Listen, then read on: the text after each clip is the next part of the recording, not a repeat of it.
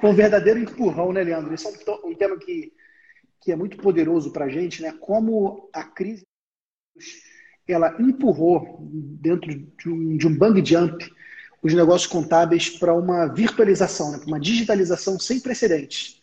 Eu vou até fazer mais uma pesquisa. Eu, eu... estou cara da pesquisa. Você vê que a, a Fátima Bernardes aqui está tá querendo fazer pesquisa.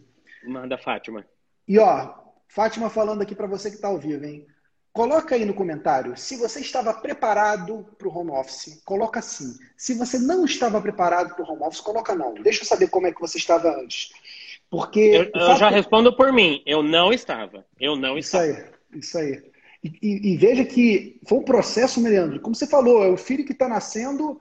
Só que em vez de ser nove meses de gestação para você se preparar, duas semanas vocês tiveram que fazer essa, essa cesárea, né?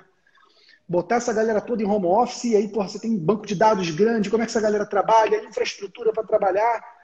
E isso foi um, um, grande desafio né, que todos nós tivemos que viver é, e que, que trouxe aí realmente um, impacto muito grande para os negócios contábeis.